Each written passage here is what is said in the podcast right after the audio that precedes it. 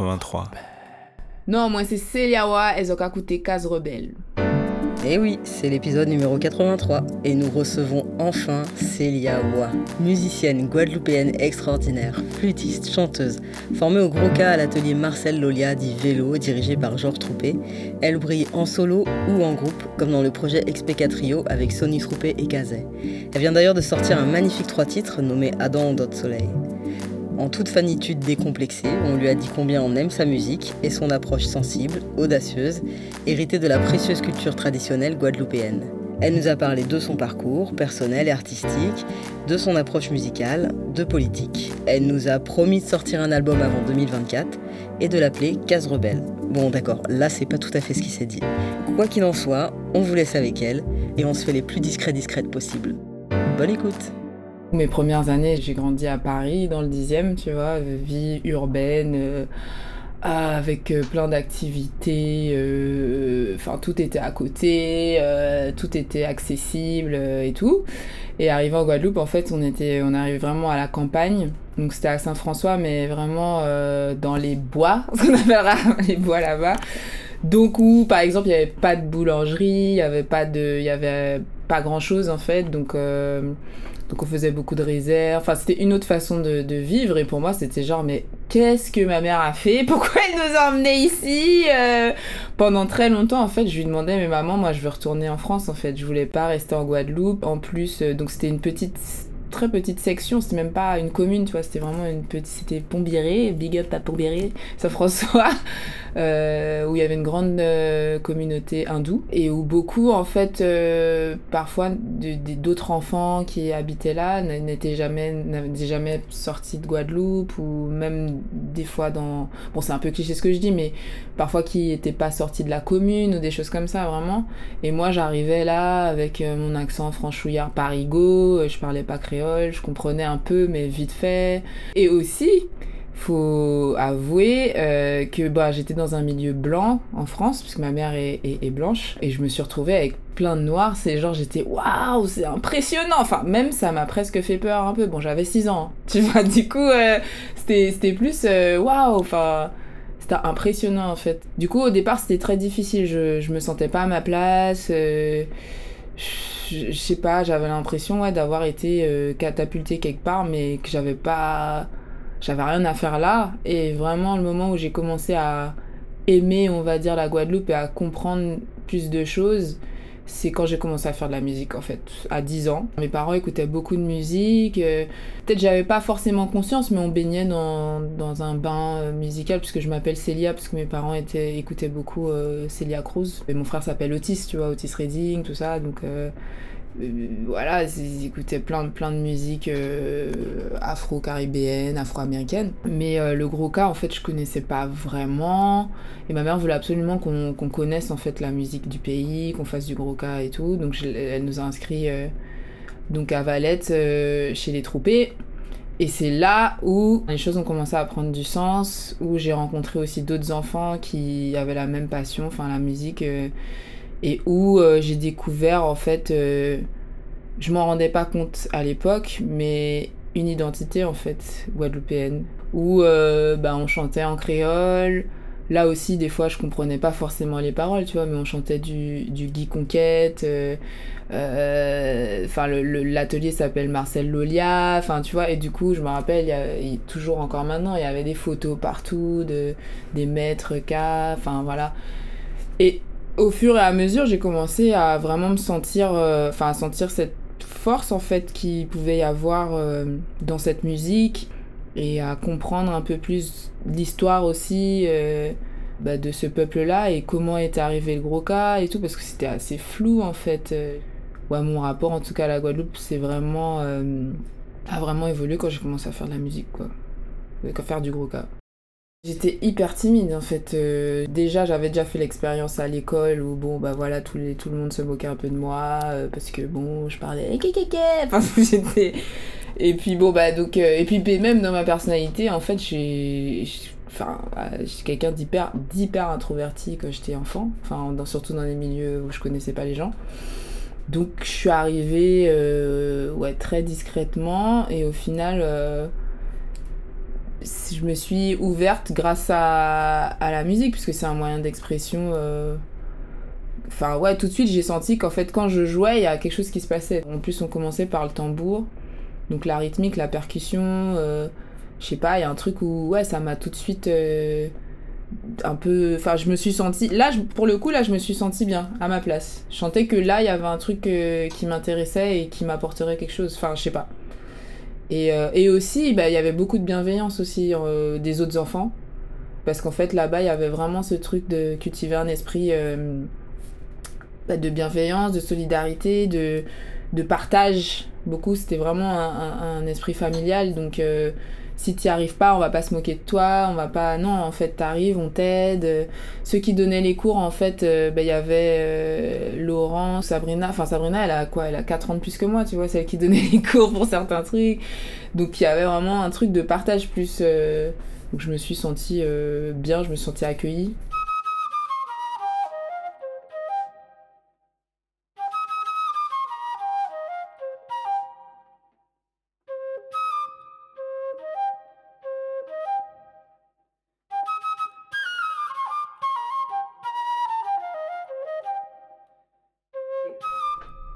Que tu as un souvenir de premier Les Roses? Où je suis allée voir. Euh. Waouh. Attends. Est-ce que j'ai un souvenir de premier? Non, Péké Motiba, non. Pas de premier, mais j'ai. J'ai des souvenirs où euh, à l'atelier, en fait, parfois on jouait très longtemps, on était en cercle comme ça, tambour. Et on jouait, on jouait, on jouait, on jouait, on jouait pendant au moins, enfin, je sais même pas, tu vois, 20 minutes, parfois plus. Et, euh, et j'ai des souvenirs comme ça où à un moment donné, je sais pas si c'était ça, enfin je pense maintenant avec le recul, mais d'avoir expérimenté en fait cette espèce de transe en fait. Puisqu'au final on jouait jusqu'à un moment où tu te rends même plus compte que tu joues en fait. Et que t'entends un truc qui, qui tu t'entends plus toi, t'entends vraiment un espèce de truc énorme, euh, tu vois, qui, qui t'emporte. Et ça, ça, je sais que ça m'avait grave marqué. Après, j'ai des souvenirs de Les Roses où en fait, ce qui me, ce qui me, là, ce qui me vient, c'est genre quand t'arrives, mais t'approches du truc, t'entends les basses surtout, tu vois, qui résonnent. Et le un truc comme ça où c'est genre vois, ton corps il commence à. Enfin, comme si ça se connecte direct avec ton cœur là, et il y a un truc qui t'appelle et. euh, un truc hyper puissant. euh, mais j'ai pas de, de truc précis. C'est des impressions que j'ai. euh, où rien que d'en parler, ça me. Je sens une puissance en fait qui va au-delà du palpable ou je sais pas quoi. Et ça, ouais, dans, dans, dans, dans le rapport au, au les roses, au tambour, il y a un truc à chaque fois euh, qui me. Ouais, qui me traverse, qui me transperce. Tu sens qu'en fait ça te parle directement. Ça te. Bam La puissance en fait. La puissance. Et ça, et ça c'est vrai que c'est une sensation que j'avais pas ressentie avant. Et c'est quand j'ai vraiment commencé là, et puis le, le, le cas, le machin, et jouer, jouer, jouer, jouer. Et tu te dis waouh. Enfin, ça, des fois ça peut même faire peur. Moi je sais que des fois ça m'a fait un peu. De, de sentir que tu joues, mais tu joues plus. Enfin, tu sais plus trop, tu vois. Et t'es là, waouh, mais qu'est-ce qui se passe? C'est quoi ce truc tu vois Mon père n'a jamais appris à jouer ou danser quoi que ce soit. Mais, euh, mais il m'a toujours dit, ouais, c'est musique en nous, ça c'est bité en nous, là, quand on ça c'est c'est bité en, en, en moins, ça qu'a traversé moi, machin. Mais euh, concrètement, mon père ne sait pas jouer, ne sait jouer aucun rythme. Bon, la danse, on en rediscute, mais bon, même si c'est un très bon danseur, mais bon, voilà quoi, papa, tu sais très bien que, voilà. Et mais c'est ce rapport que ont beaucoup de Guadeloupéens. Ils savent que c'est à eux, Enfin, ça nous appartient tout ça, mais ils vont jamais faire l'effort de se dire je veux apprendre. Enfin, tu sais, parce que en gros, non, mais c'est tellement ancré en moi que j'ai pas besoin d'apprendre, euh, je connais tout le truc. Sauf que, en vrai, bah, non, en fait, tu connais pas rythmes, tu connais pas. Enfin, ça, je trouve ça un peu dommage. Juste parce qu'en termes de transmission, après, bah, si ton enfant prend pas de cours, bah, tu peux pas vraiment euh, lui apprendre ou lui transmettre quelque chose. Après, tu- moi, il m'a transmis quand même son amour de la musique et, de, cette musique-là parce que pour lui c'était quelque chose d'important, tu vois. Ça me fait penser à, voilà, parfois certains Guadeloupéens qui vont critiquer quand c'est des gens de l'extérieur qui apprennent, tu vois, mais qui eux-mêmes n'ont jamais fait l'effort d'aller chercher ou de s'intéresser vraiment à cette musique-là. Et c'est dommage parce qu'en fait il y a une espèce de complexe, mais ça c'est en termes identitaires aussi, il y a des complexes comme ça où... Euh, où on sait à nous, mais bon, on va pas faire vraiment, et puis si quelqu'un d'autre fait, par contre, c'est pas bien. Approprie-toi vraiment le truc en fait, tu vois, au lieu de critiquer l'autre, parce que c'est souvent ça qui se passe. Mm. Et tu vois, ce qui est marrant, c'est que ma mère, bon, la blanche, tu vois, elle a pris des cours de roca, euh, des cours de danse, de tambour, de créole et tout ça. Bon, parce que bah voilà, elle connaît pas. Après, son rapport émotionnel n'est pas du tout le même. Mais euh, ouais, mon père, pour lui, il est persuadé qu'il sait jouer et qu'il sait. Alors qu'il en a jamais Voilà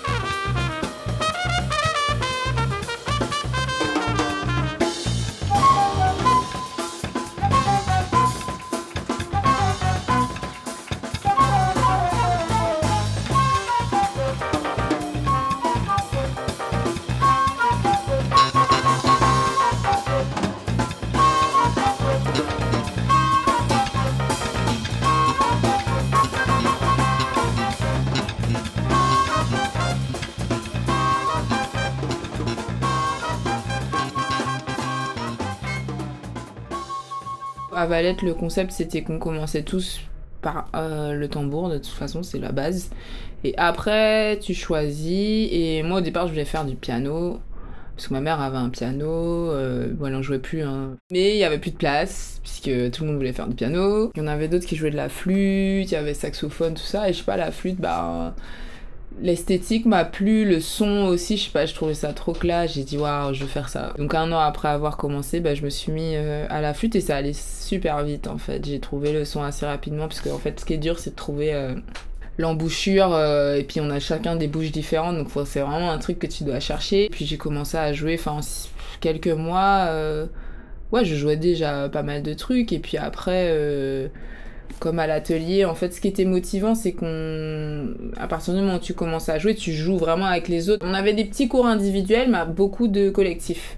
Donc tu vois, tu dis ok, ça sert à quelque chose, ça, te motive en fait pour jouer les morceaux avec tout le monde, sentir euh, voilà cette énergie de groupe et tout ça. En fait, la musique c'est ça en vrai, tu vois. Si tu prends que des cours individuels, au bout d'un moment, ça peut être décourageant en fait. Euh, enfin, t'as moins de motivation, je trouve. Et, euh, et du coup, j'ai commencé à jouer très vite euh, après sur scène, euh, avec l'atelier, avec Kimball en orchestre. Du coup, après, j'ai un peu. Je, faisais pratiquement que de la flûte en fait, donc j'ai fait beaucoup moins de tambour par la suite. Mais il faut savoir qu'après, le gros cas, c'est pas. c'est Parce que c'était toujours du gros cas hein, au final qu'on jouait. C'est pas juste l'instrument, c'est c'est un style musical. Donc en fait, avec une flûte, tu peux faire du coca, avec un sax, avec une guitare, avec ce que tu veux, quoi. Mm, mm. Tu vois, donc. Euh, et le fait d'avoir fait du rythme pur et dur euh, au départ, c'est ce qui te permet de comprendre en fait comment tu peux transposer. Euh, bien sûr, bah voilà, en, en, suivant des gens comme Local, où voilà, t'as une méthode où c'est clairement, enfin clairement, faut comprendre, faut, faut comprendre le concept au début, mais une fois que t'as compris cette histoire de petit cas, je me rappelle la première fois que j'ai vu, j'ai dit c'est domino quoi, c'est quoi ce truc? Faut jouer, ça et ça, c'est l'auto, en ça. Mais une fois que t'as compris, c'est hyper, euh, hyper intéressant. Après, j'ai pas fait 10 000 autres instruments, hein, au final. Euh, moi, l'harmonie, j'ai découvert ça ici.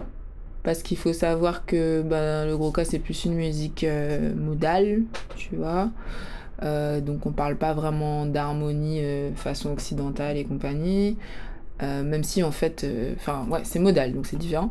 Et donc j'ai commencé à faire du piano, mais vraiment en mode gris, quoi. Je suis pas pianiste du tout. quand je suis arrivée ici et que j'ai fait du jazz, une école de jazz, là j'ai vraiment ah ouais ça a ouvert un autre monde un autre monde qui finalement en fait était quand même assez proche parce qu'en termes d'improvisation tu vois c'était Enfin, justement, j'ai appris très tôt à improviser, quoi. Ça, ça, ça a été, ça, ça a été super cool aussi. Et c'est pour ça que je pense que je me suis, enfin, j'ai jamais lâché la musique parce que euh, le rapport que j'ai eu au départ était très bienveillant déjà et aussi libre. Enfin, que Monsieur Troupé, il nous poussait vers ce truc de exprime-toi, quoi. Vas-y. Et le seul truc qu'il m'avait dit, je me rappelle, la première fois qu'il m'a fait improviser, il m'a dit, imagine, en fait, bah, tu es le marqueur, déjà et qu'il y a quelqu'un qui danse devant toi. Moi, j'étais à la flûte. Hein. Et comme on avait déjà expérimenté ça, parce que quand on s'entraînait à marquer au tambour, on, ça tournait, en fait, on avait toujours un qui dansait, tu vois. C'était drôle, ça. Euh, du coup, à la flûte, bah, c'est vrai que je me rappelle, je m'imaginais vraiment quelqu'un qui dansait et que moi, je marquais pour lui, tout ça. Et, euh, du coup, tu racontes, tu, voilà, tu pars dans un... Tu te fais une histoire, en fait, dans ta tête. Et, même après, quand on répétait, souvent, bah voilà, fallait improviser. Enfin, c'était un truc, c'était assez naturel. Donc, arriver dans le jazz, bah, déjà, je fonctionnais beaucoup à l'oreille, puisque on avait des partitions euh, dans Kimball, mais en fait, on apprenait par cœur. Et moi, j'étais flemmarde, enfin, je mentais grave. C'est-à-dire que les morceaux, il y avait des partitions, mais en fait, je lisais pas les partitions, je retenais d'oreille, quoi. Donc arrivé après dans d'autres styles, ben j'entendais, je, me dis ok on est là, donc je fais ça, et puis, euh, et puis après je comprends, et puis j'improvise je, quoi. Et c'est ce qui m'a beaucoup sauvé parce que vraiment, euh, comme je t'ai dit, j'étais très feignante euh, à Valette parce qu'on faisait hein, du solfège et tout, mais je vas-y, ça me saoule. Arrivé à une école de jazz, en fait, ils m'ont dit clairement, franchement, niveau instrumental, enfin c'est ouf Mais il faut que tu. Solfège, tout ça là, il faut, y aller, il faut que tu travailles quoi, tu vois. Donc bon, voilà, c'est là où après. euh, j'ai quand même voilà, repris et, là je me suis dit bon allez il faut faire un effort même si franchement jusqu'à maintenant c'est pas le truc que je préfère mais ça aide quand même euh, pour communiquer ça va plus vite euh, t'as des clés en fait le, le solfège ça t'aide juste à, à aller plus vite sur certaines choses et pour composer aussi. Du coup c'est quand j'ai commencé mon école de jazz que j'ai commencé à vraiment composer moi-même. Et où j'ai sorti le l'EP en 2013 bah c'était à la fin de mes à la fin de l'école de jazz Mhm. en fait. Ça a ouvert euh, une porte euh, bah, voilà en termes d'harmonie comme je t'ai dit et euh, d'écriture et de, de voilà de me dire ok en fait je peux je peux vraiment je comprends maintenant donc je, je peux l'écrire je peux le l'expliquer à des gens puisque du coup j'ai travaillé avec d'autres gens pour pouvoir faire sortir cette EP là je compose seule. Les idées souvent viennent quand je suis seule mais euh, je fais des brouillons quoi on va dire. Pour l'EP voilà j'ai fait pratiquement toutes les maquettes seule et après on j'ai retravaillé euh, bah, il y a eu différentes rencontres hein, parce que franchement ça a mis j'ai commencé en 2012 en fait la première fois où genre j'ai fait mes compos euh, sur scène avec une équipe de musiciens. Euh, bah, c'était des potes enfin je me rappelle il y avait Sirio à la base il est guitariste mais bon il s'est mis à la basse parce qu'on avait besoin de basse. Il y avait ben, Nicky Lars à la MPC il y avait Balthazar qui était au clavier qui lui à la base il compose il programme et tout et en mode d'après lui il est pas pianiste mais c'est un super pianiste mais c'est genre bon mais c'était pour me filer un coup de main tu vois. Et du coup voilà moi je leur avais fait écouter. C'était clair que pour moi j'allais pas sortir un truc euh, euh, à l'époque en tout cas en mode euh, je programme et puis je sors le truc. Pour moi ça n'avait pas de sens en fait. Pour moi la musique c'était enfin c'est après il y a d'autres possibilités aussi mais c'est un truc où on est à plusieurs et on joue ensemble parce que j'avais besoin de cette énergie là en fait. Et forcément quand tu, tu proposes euh, chaque personne met aussi un petit peu de, de sa touche, tu vois. Donc forcément, les morceaux, ils ont évolué quand même. Après, il y avait des choses que j'aimais bien et d'autres moins. Donc je restais toujours, euh, on va dire, euh, quand même directrice artistique du truc, quoi, Mhm. tu vois. Mais c'est vrai que c'était hyper important pour moi qu'il y ait, d'autres gens qui... Enfin, que, je, que ce soit joué en collectif parce que j'avais besoin... Mais je pense que c'était vraiment un besoin... euh, euh, vital quoi de retrouver parce qu'une fois que je suis partie de la Guadeloupe euh, après bah, de, de, de, de 10 à, à 17 ans j'ai joué euh, voilà comme ça c'était intense quoi. C'était tout le temps tous les week-ends enfin on passait des heures.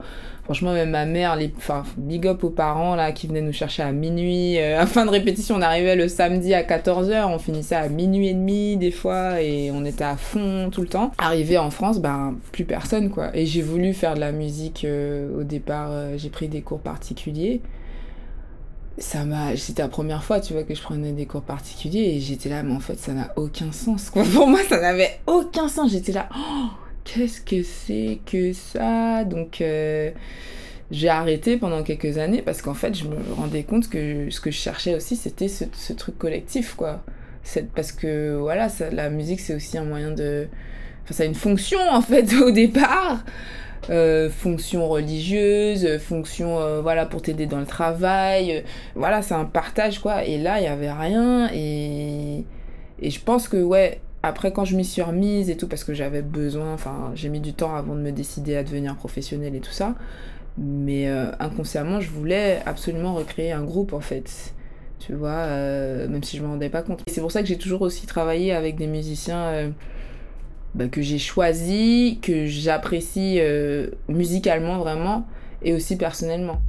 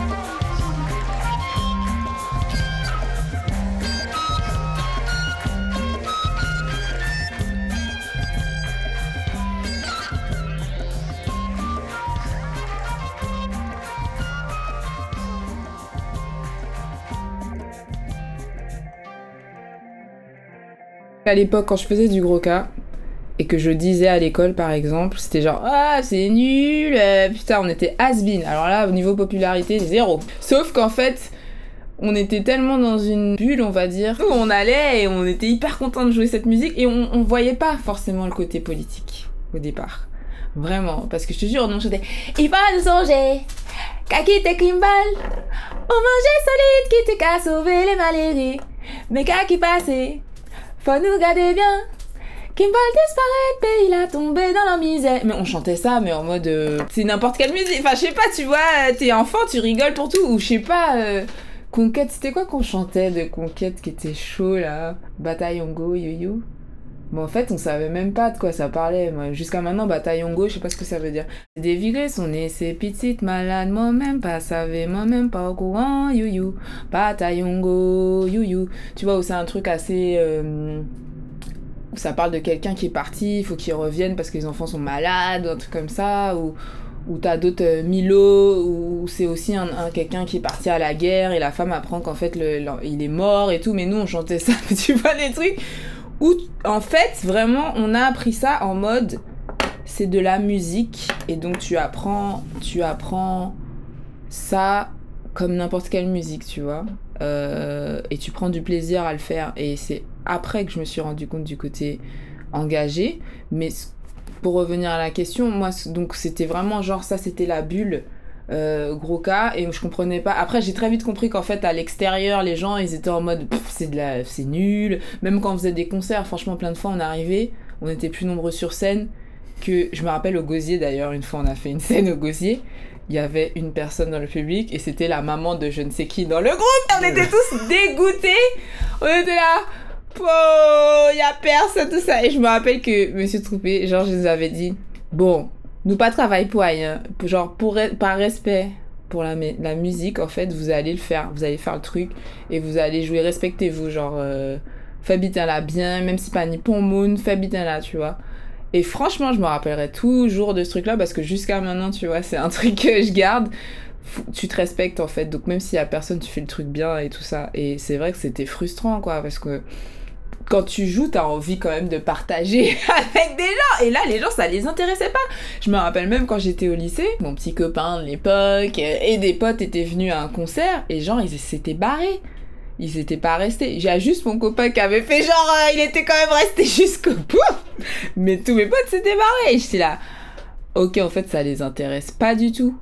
Mais euh, voilà, mais à côté de ça, j'écoutais bah, du reggae, j'écoutais beaucoup de dancehall, j'écoutais du hip-hop aussi, et j'étais à fond quoi. Franchement, euh, j'étais dancehall, j'étais à fond, à fond, à fond. Euh, à l'époque, euh, les rythmes ils sortaient tous les jours, fallait télécharger.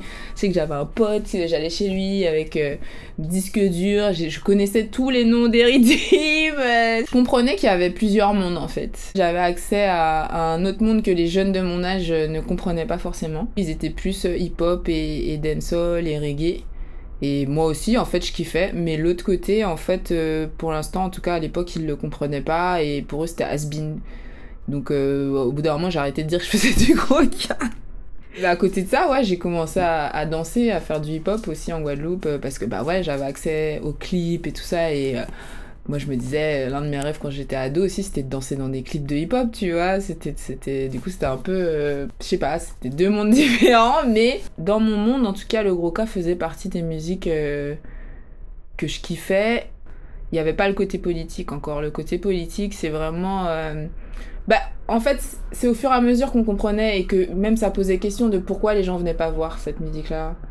Pourquoi on était si peu nombreux sur scène. Et après, même, Monsieur Troupé nous expliquait que voilà, c'était une musique. euh, C'était pas n'importe quelle musique qu'on faisait. Et même, il y avait des morceaux dans Lien éternel où il parle de voilà. euh, Premier son sonné, levé, doubout, toca, levé. Deuxième son séqué, son à la liberté. Un truc comme ça où il parle. Et après, il dit. Musique là, ça si c'est en nous.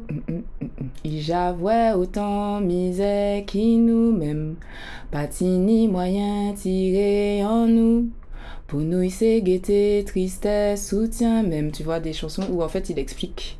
Et même dans les, dans les couplets, il dit euh, les Guadeloupéens ne la jouent pas, machin, mais en fait. euh, Enfin, ça fait partie de nous et tout ça. Et du coup, au bout d'un moment, tu dis, ah ok, en fait, c'est pas juste une chanson, euh, blabla. Tu vois, c'est quand t'écoutes vraiment, tu dis, ok, je comprends en fait pourquoi les gens, ils veulent pas forcément jouer ça. Parce que voilà, c'est le rapport à l'Afrique, le rapport à ce qui est civilisé ou pas, tous ces trucs-là. Et je me rappellerai toujours aussi, c'est quand Admiralty a sorti Mosaïque Créole et justement a mis le gros cas, enfin en tout cas le tambour en avant et le gros cas et tout ça et que là il y a eu euh, un switch. Bon, c'est il y a eu d'autres choses avant, mais c'est vrai que pour moi ça ça a été hyper marquant et que là le truc a commencé à devenir un peu plus hype quoi tu vois. Mais bien positivement. Mhm. et du coup là je me suis dit enfin enfin et que voilà tout t'as eu de plus en plus de jeunes qui faisaient déjà qui voilà euh, ont grandi et ont fait leur- leurs assauts par exemple ici je me rappelle d'Authentica euh, qui une asso faisait de la danse Groka beaucoup. C'était plein de jeunes de mon âge. Il y en a qui étaient dedans depuis longtemps mais du coup qui ont commencé à donner des cours ici. Et du coup ouais là là là ça a changé. Et on s'est dit bah heureusement que qu'ils ont pas lâché enfin tous ceux qui étaient avant nous parce que nous c'était dur mais pas tant que ça par rapport à eux ce qu'ils ont pu vivre. Où c'était vraiment violent Alors, il y a un but qui est important, là, on regarde des discographies à, à Alors, il y a une chose qui est importante Kimball, quand on regarde la il y discographie morceau de toujours. Kimball, C'est lien éternel. il y a un morceau qui est toujours là. C'est lien éternel. Eh bien, morceau là, ça. Euh, Eh bien, ce morceau, euh, encore quoi que. je crois, Il. Il a une sensibilité qui, qui pas laisser mon qu'il y a indifférent. une sensibilité qui ne laisse pas Ah, les gens indifférents. Je travaillais avec Café à l'époque. puisque Je travaillais avec Café à l'époque. Café, à Puisque j'étais avec Café au plat. au début, Au à l'origine de son groupe. Et. Nous t'ai qu'à répéter à l'aimant de On l'hôpital. hein. répétait sur le mort au niveau de l'hôpital. Et on joue en cas monté, Un jour, je monte avec mon saxophone. En cas trouvé tout le monde triste dans les et je plateaux. trouve tout le monde euh, triste. quand arrive les Je autres, leur quand demande qu'est-ce qui vous arrive, qu'est-ce qui s'est passé. Alors Café dit, Café mais je dit, ça. genre viens voir ça. En cas rentrer dans un petit local. dans le petit local, tu vois le truc, euh, fermé, c'était- tu comprends. À l'époque, À l'époque, c'était euh, le mouvement, vous comprenez. C'était comme ça. Tu vois ce que je veux dire? Et en cas regardé, en cas voir nous tenir cinq tambours là, Je regarde et on avait cinq tambours. puis ils ont coupé pour Et les tous coups les des cinq cinq tambours ont été coupés. Tous les cinq tambours crevés. Ouais. Ils ont mis c'est ça. Et nous savons Oui, et il m'a dit voilà ce qui s'est passé. c'est madame, Et on savait qui c'était, hein. qui était là, C'était une dame qui qui vécu là, habitait à côté et qui et partait pétane qui nous ne supportait pas de nous entendre jouer cette musique. Étions On était là à demander c'est qu'est-ce pas qu'on fait, Bref, qu'est-ce qu'on fait. Bref, la plupart des la ont plupart des gens du groupe ne travail, travaillent pas, c'était compliqué. Enfin, nous débrouiller, nous, nous dit nous que ranger ça, mais qu'est-ce que nous fait, nous avons ça, plainte ou pas Et dans pas discussion, nous nous dit finalement porter plainte. Pourquoi? Puisque on s'est dit, ces gens là nous avons porter plainte là, eux-mêmes, qui prennent les ils sont pas plaintes, d'accord avec ça. eux-mêmes déjà, ils sont pas d'accord avec ce qu'on fait. Peut-être que c'est une démarche inutile, ça c'est nous allons continuer, on tomber. On c'est a, un a repris le tambour et on a continué à travailler. Donc, elle est partie côté café, un quand parti. j'ai- je suis parti de, de l'estimement. de chez Café, je repartais avec. En mettant moins qu'à chanter musique là, ça, c'est c'est ça- à qu'à chanter ça, mais pas ça, quand chanter à chanter. Mais pas nous, là, montre-nous quand comment j'étais- t'as chanté. Musique là, ça met, c'est à nous. J'avais autant de misère qui.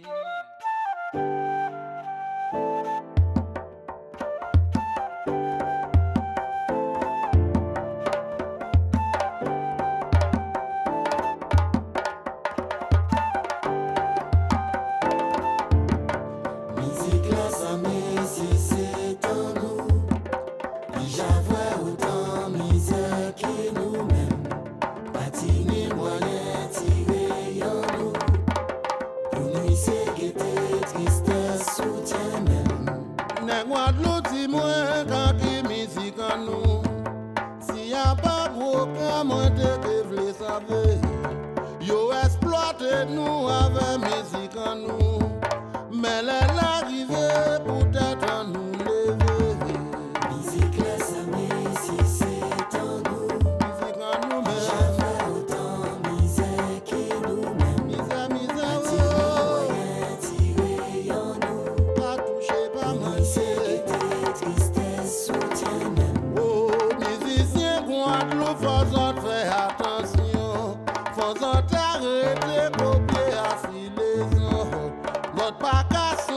zot, pa an plasa zot, konen gwo kalapati.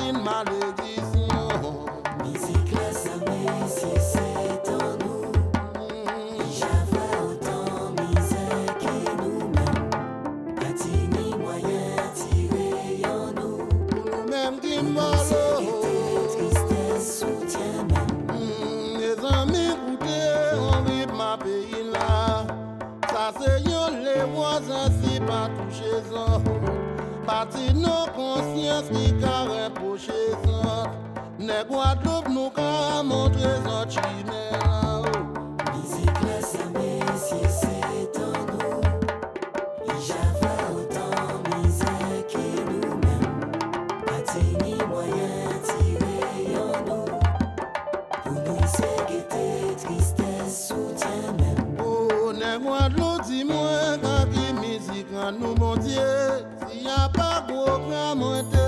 savez. Yo gaspillé nous avec musique en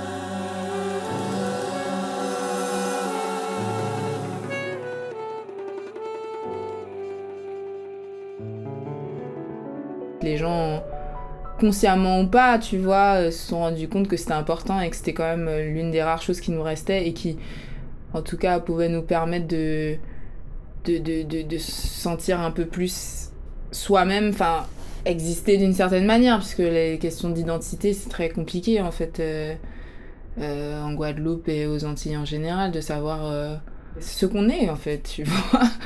Et pour moi, la langue et, la musique et la cuisine, enfin, c'est des petites bribes comme ça qui font qu'on arrive à, à, à, savoir un peu plus et, à pouvoir euh, euh, affronter, entre guillemets, le monde extérieur d'une façon plus, plus ancrée, peut-être, euh, plus sereine, peut-être. sans parents, sans les repères que tu as pu avoir et tout, tu, tu fais des choix, on va dire. Moi, je sais que j'ai- au départ, quand je suis arrivée ici, bon, j'avais 17 ans, c'était juste après le bac. Et j'étais dans un truc, euh, bah à l'époque c'était, euh, bah je venais de commencer à faire des logs, j'étais en mode Rastafari, you know. On était tout un groupe comme ça, hyper euh, roots, you know, machin. Et euh, 971 partout. Mais au bout d'un moment, je me suis dit, mais pff, pourquoi ce besoin absolu de vouloir dire à la terre entière euh, 971 représente et tout ça, machin En fait, euh, je veux pas forcément besoin de, tu vois, de. Mais voilà, j'étais, j'étais ado encore et je voulais que tout le monde le sache et, j'étais à fond dans ce truc-là. Très vite, j'ai compris qu'ici, les gens avaient un autre rapport. euh, Enfin, ne connaissaient pas, en fait, forcément ce qu'était la Guadeloupe, euh, où ça se situait, enfin, plein de trucs où j'étais là, j'étais choquée. j'étais choquée, les gens géographiquement. Et je me suis rendu compte que oui, il y avait des Antillais qui ont grandi ici, qui ont un rapport aussi à la Guadeloupe très différent. Et du coup, c'était intéressant de discuter, puisque moi, j'étais toujours un peu entre deux, puisqu'au final, même en étant en Guadeloupe, je faisais beaucoup, je venais toutes mes vacances ici. Et, euh, mais de voir que voilà, il y avait, y avait d'autres, euh, d'autres créolités possibles, d'autres identités possibles, et que c'était intéressant de voir euh, comment parfois ça pouvait s'opposer ou, ou se. Comment dire S'enrichir en fait. Ouais, ouais, grave. Euh, j'ai noué des amitiés très fortes avec euh, des gens ici où euh, bah, j'avais pas ce rapport de ouais, moi j'ai grandi là-bas donc je suis mieux que toi ou des trucs comme ça, tu vois, pas du tout, au contraire. Et ouais, les questions identitaires qui sont venues vraiment plus. que je me serais pas posée en, en restant là-bas. T'es ici, t'es confronté à plein de trucs, faut savoir prendre position. Et euh, le côté politique, en fait, c'est affirmé bah, en réécoutant des choses, en moi-même euh, traversant des situations où. euh, ouais, j'ai pas compris. Il y a des trucs où. Il y a plein de choses qui étaient hyper violentes que j'avais pas forcément pu imaginer en grandissant là-bas. Mais moi, j'étais persuadée que j'allais rester que 4 ans. hein. Parce que bon, moi, je venais faire mes études et puis je me cassais. hein. C'est clair et net. Ce qui s'est passé, c'est que au final, j'ai eu des opportunités que j'aurais jamais imaginées. Je n'étais pas du tout partie pour être musicienne ou quoi que ce soit. En fait, je suis venue faire des études d'EduxP. D'ailleurs, j'ai eu mon diplôme et tout, hein, mais euh, la musique, la danse m'a rattrapée et du coup, je me suis retrouvée à découvrir un monde euh, artistique où en fait, tu pouvais avoir une activité artistique et être payé, quoi. C'est un truc, genre, j'avais jamais envisagé ça. J'étais en train de vivre un peu, tu sais, comme je disais, je voulais danser dans les clips quand j'étais plus jeune, bah là j'étais en train de faire, c'était pas les clips, mais je dansais et j'étais payée quoi. Et je kiffais en plus, c'est comme ça que j'ai découvert un peu le milieu hip-hop euh, à Paris. Et j'étais jeune quoi, j'avais 20 ans. Et je touchais des cachets, pour moi j'avais jamais touché autant d'argent ma vie en une fois, tu vois. Euh, Je faisais de l'animation avant euh, et c'était que dalle.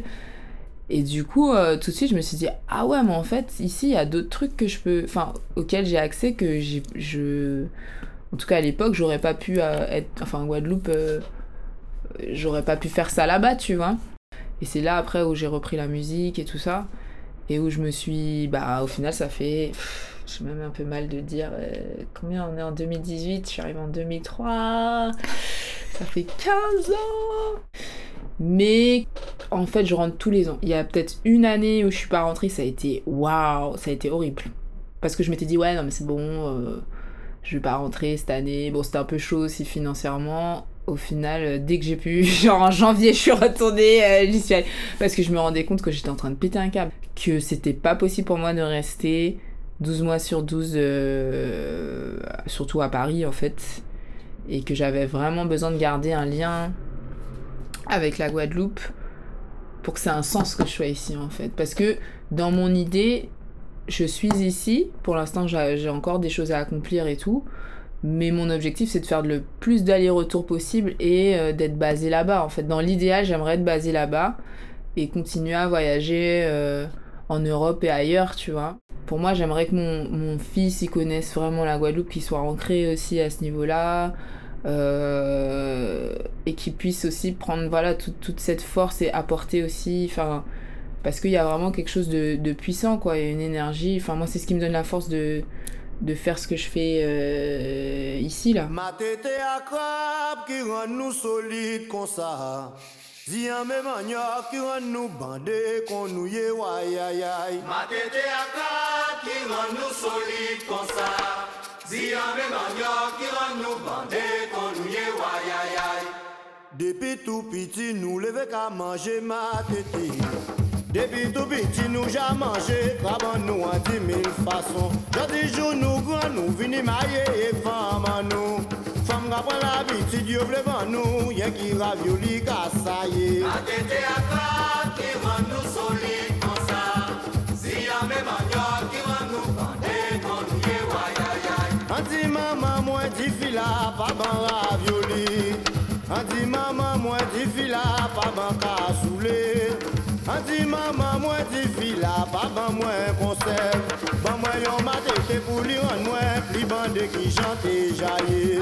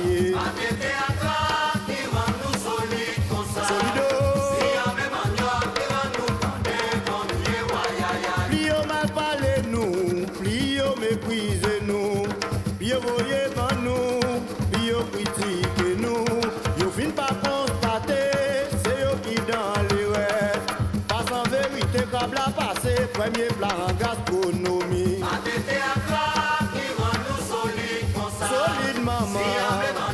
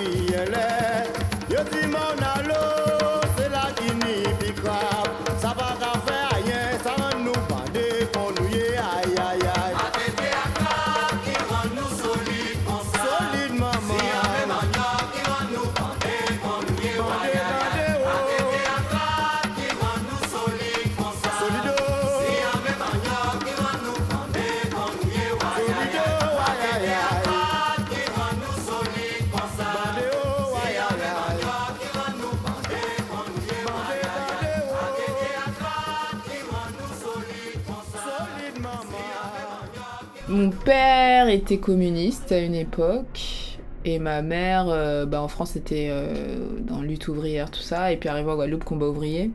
D'ailleurs, toujours. Hein. Euh. Et donc, très tôt, moi, je sais que j'accompagnais ma mère. Bon, je moi, j'allais, j'allais avec ma mère parce qu'il y avait du jus. J'étais enfant et en fait, des fois, c'était mon frère et des fois, c'était moi. Parce qu'il y avait des rendez-vous, ils écrivaient des articles, des trucs. Mais moi, je, je calcule. Mais au final, tu sais, inconsciemment, j'entendais les discussions. Tu vois, mais euh, je ne saurais te dire hein, ce qu'ils racontaient. hein. Je sais que ouais, les manifs aussi, j'en ai fait très tôt. Où, euh, bah, parce que mes parents allaient et tout. Et c'est vrai que bah, là aussi, c'est de l'imprégnation, je pense. euh, très vite, j'ai compris qu'on était dans un système qui était pas cool. pas du tout. Et qu'en fait, qu'il fallait se battre pour que. Fallait pas se laisser faire, en gros. Euh, Bah, mon père a mis un peu de temps avant d'accepter mon activité euh, artistique, mais maintenant c'est lui qui est plus fier euh, pour dire, je l'entends des fois parler, oui, ma fille est une artiste. Il m'a dit un jour, m'a dit, mais c'est vachement engagé, enfin tes textes là et tout, c'est quand même engagé, hein, c'est bien, machin. Mais il me dit, mais tu sais, ça va être dur. je veux dire, si tu veux gagner de l'argent avec ça et tout. J'ai dit, ouais, mais en même temps, enfin, moi je me vois pas faire euh, différemment, tu vois. Il me dit, ok, tant que t'es consciente de, de ça, c'est bien, tu vois. Mais, euh, mais je sens que, ouais, en fait, ils sont. Des fois, en fait, ils me disent, fais attention, machin, nan, nan, mais ils sont quand même, je pense, fiers de, de ça. Et puis je leur dis, mais en même temps, vous voulez que je fasse quoi? Enfin, avec ce que vous m'avez donné, vous voulez que je, je fasse comment, en fait, tu vois «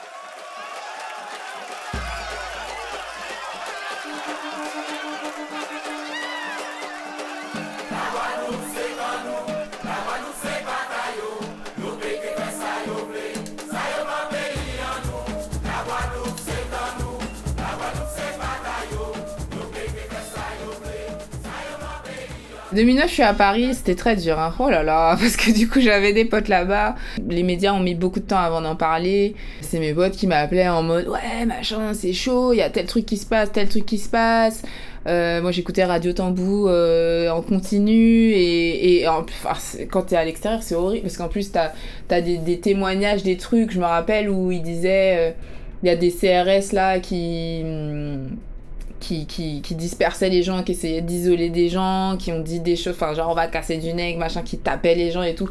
Et j'étais là, putain, mais c'est un truc de ouf ce qui se passe, y a rien, personne qui dit rien, le, le pays il est bloqué, euh, c'est chaud quoi, guerre civile, enfin t'es là, tu t'imagines le truc.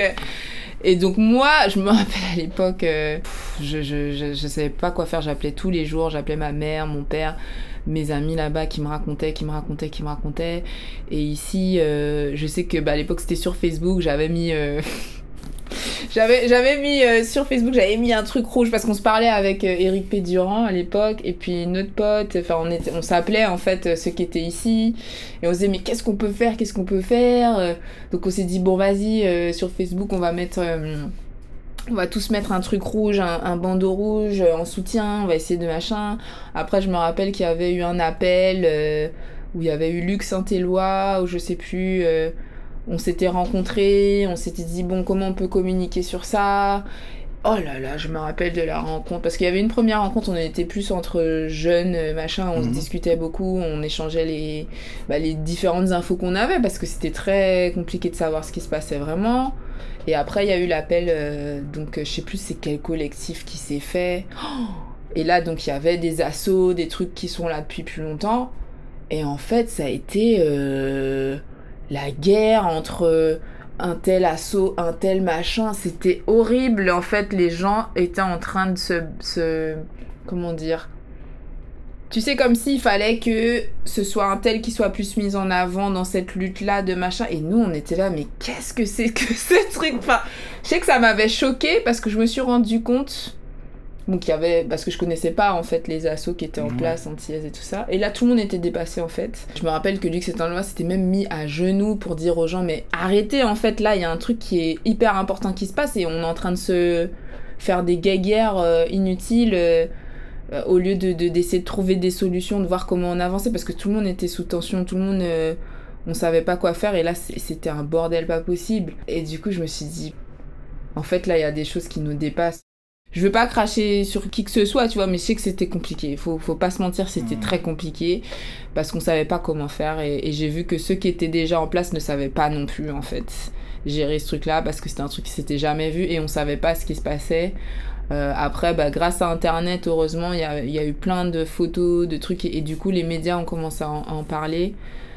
Là-bas, quand même, ils, ils rassuraient sur le fait que c'était quand même bien géré, que euh, qu'il y avait des trucs, ça s'organisait au fur et à mesure du mouvement, ça s'organisait pour que les gens puissent quand même aller sur les marchés, enfin, se nourrir, tout ça. Il y avait les, les barrages, les trucs, mais il n'y avait pas de il n'y a pas eu d'agression, de trucs, parce que c'était, il y a un moment c'était hyper tendu et ça partait dans tous les sens et après ça s'est géré.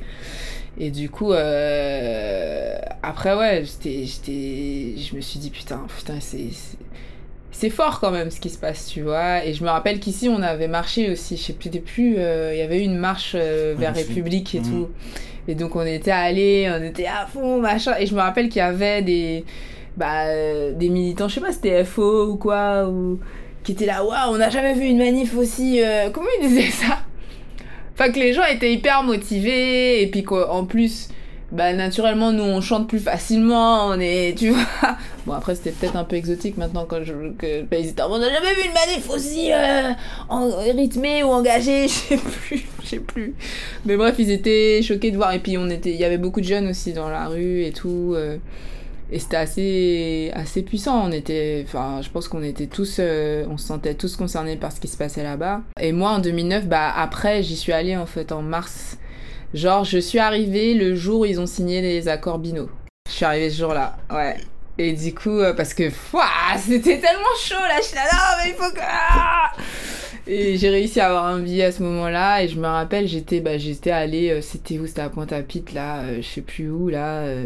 Tout le monde était là. Et du coup, là, j'ai parlé avec tous mes potes qui étaient là pendant un mois. Et je, je me suis rendu compte, ouais, que c'était c'était vraiment. Enfin, ils avaient vécu des trucs de fou, quoi. Enfin, j'avais jamais vu la Guadeloupe comme ça. Enfin, c'était. Je les sentais tous. Enfin, tous, ils sont allés sur les piquets de grève. Tous, ils ont fait des trucs. Enfin c'était waouh. Et euh, ouais je me rappelle voilà les accords ont été signés genre ah, enfin tu vois l'espèce de tout le monde était hyper euh, enfin il y a un truc qui s'était passé comme si voilà le peuple avait réussi à faire quelque chose. Bon après c'est très vite euh, ça a été horrible après hein. parce que je suis allée en mars je suis restée 10 jours et après je suis revenue juillet août 2009 ça a été l'un des, des entre guillemets étés les plus meurtriers que la Guadeloupe ait connu. Enfin après, faudrait revoir les statistiques, hein. mais je sais que c'était hyper tendu et c'est là où sont apparus les microbes, les gangs là de petits, euh, mais de petits hein, mineurs qui braquaient des gens. Ou comme par hasard, il y a eu une pénurie de weed où en fait il y a eu des grosses saisies. Par contre, il y a de la cocaïne à profusion. Et donc t'as plein de petits d'ailleurs, tous les microbes, c'est ce qu'ils prenaient. Plein de trucs comme ça où après tu dis, en fait, là c'est clairement pour moi une volonté d'État de faire ça. Ça c'est déjà fait ailleurs. Et là vraiment c'était assez impressionnant. Mais le juillet-août 2009, c'était hyper tendu. Et après, bah ouais, tous les gens qui ont perdu leur travail par rapport à ça, tous les revirements de situation. Ce qui devient de plus en plus clair, c'est qu'en gros, les habitants de la Guadeloupe ne sont pas une priorité, on va dire, pour euh, la métropole. Et qu'en fait, euh, dans ce chaos-là, tout ce qui se passe et tout, je veux dire, on peut plus se mentir. Parce que combien de fois t'as des gens qui vont toujours protéger euh, la France, l'État, Providence français, nanani, machin. Mais là, là, là, les chiffres sont là. Enfin, il y a tellement de choses qui s'accumulent qu'à un moment donné, je me dis, le seul choix, c'est à un moment donné, il faut on est obligé de, de- Pour survivre, là, il va falloir prendre position. Donc c'est juste le truc où je me dis, de toute façon, dans tout, lutte- tout changement et toute lutte, il y a un moment donné où faut en arriver là, en fait. Faut en arriver là, malheureusement. Mais en même temps, c'est ils ont tout fait pour qu'on... Voilà, hein. Enfin, je veux dire, c'est pas nous qui... euh, On a nos responsabilités, puisque de toute façon... euh, on a accepté des choses ou on, on a été dans le déni sur certains trucs. Enfin, il y a, plein, de, choses. euh, faut prendre ses responsabilités. Il y a un morceau que j'ai pas encore sorti ou qui s'appelle Yo tu vois, où je dis euh, Chaîne, jacasé, mais l'esprit en nous toujours marré, toujours rempli avec l'idée que yo mené. Yo ah. Temps pour qu'on passe, 170 ans n'est qu'à ça y est. Si 400 ans atrocité qu'en nous capoté. Yo menez-nous là. ah. Sang qu'a coulé, violence, démence, nous capoter. Qui j'en pour faire pour honorer ça qui était là pour nous, c'est nous choisir était là. Ah, nous mener nous là. Ah, parce qu'il faut qu'on prenne nos responsabilités aussi dans ça, tu vois.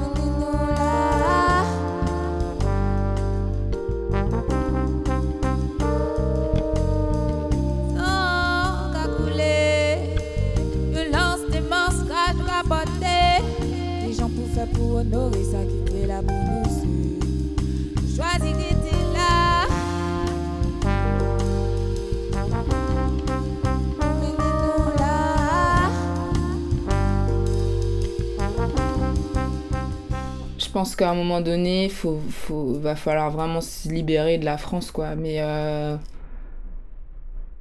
je ne sais pas, je ne pourrais pas dire comment, ce que tu veux, mais tout ce qui nous arrive là, comment tu veux faire confiance à quelqu'un qui t'empoisonne à petit feu, qui, qui te fait croire ci, faire croire ça, machin, et, et, et au final, les chiffres, ils sont là, tu vois, la quantité de cancers prostate, sein, tout ça. Enfin, on en a tous autour de nous et, et ça continue, tu vois. Donc je me dis, euh, j'espère en fait juste que ce chaos va permettre à des personnes qui étaient encore sceptiques de se rendre compte qu'en fait, non, là vraiment, il y a une volonté. Il y a quelque chose, c'est pas une théorie complotiste, blablabla, qui sort de nulle part. Il y a vraiment un problème, tu vois. C'est juste ça que j'espère que les gens, euh, la masse en tout cas, va réagir. Est-ce que tu as un endroit préféré en Guadeloupe? Je dirais peut-être pas c'est un, un endroit, mais c'est plus des, des... Moi, ce que j'aime beaucoup faire, c'est des soirs de pleine lune. En fait, je vais... Bon, je vais pas toute seule, en gén- enfin, ça dépend. Mais euh, j'aime bien aller sur euh, une plage, en fait, et juste être posée et... euh, et méditer. Enfin, j'ai eu beaucoup des, grosses discussions comme ça sur des plages de le soir de pleine lune. Et ça, j'a- j'a- j'adore faire ça en fait. Bon, déjà, la pleine lune, donc c'est hyper éclairé, donc tu vois beaucoup. Enfin, t'as as une vision assez euh, inédite, on va dire. euh, la lumière euh, de la lune est particulière sur la mer. Et ce côté aussi où bah, l'aller-retour des vagues incessants en fait, qui s'arrêtent jamais et qui qui est aussi rassurant parce qu'au final, peu importe ce qui peut se passer, ça va toujours revenir ça va toujours continuer. Enfin, c'est un truc. Et l'horizon, cette vision d'horizon aussi qui est très importante en fait. Je me rends compte que j'ai, quand tu habites voilà, dans les grandes villes, tu vois, l'horizon c'est dur de le voir en fait. Donc juste être euh, à ce moment-là et voir tout ça en même temps, c'est un truc qui me fait énormément de bien en fait. C'est quelque chose que je fais vraiment à chaque fois que j'y vais.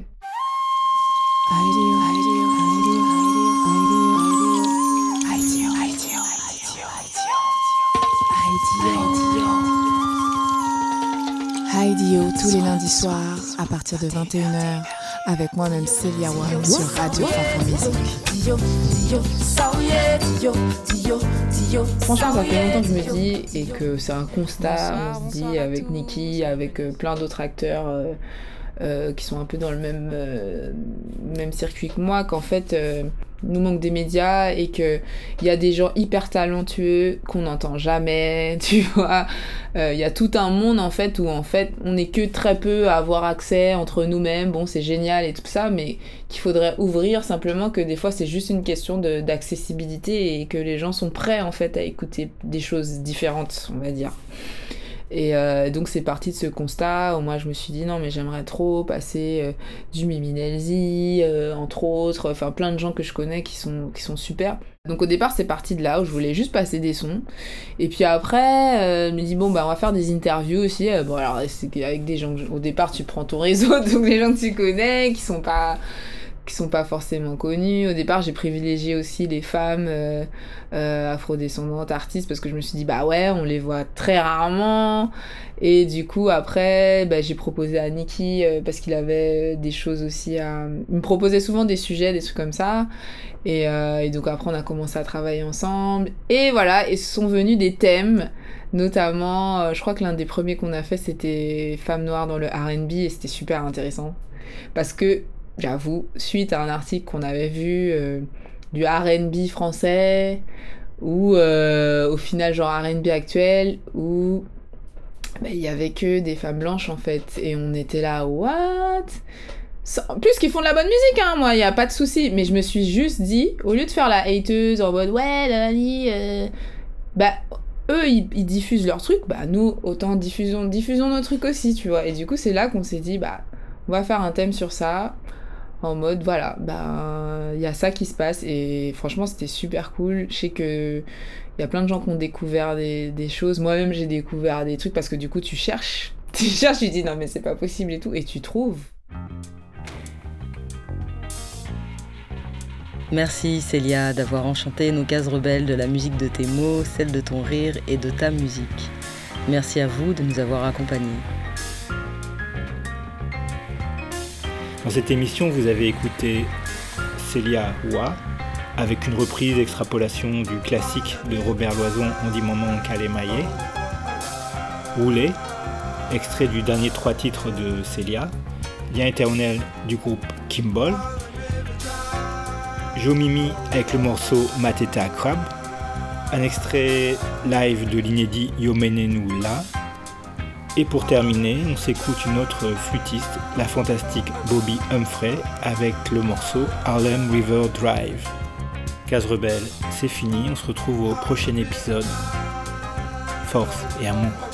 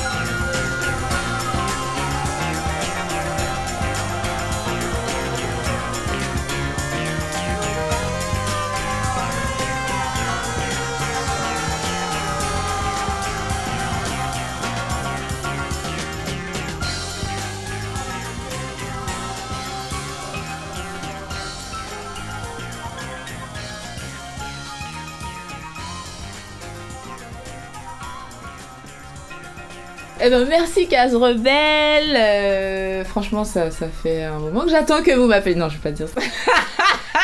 je vais pas dire ça.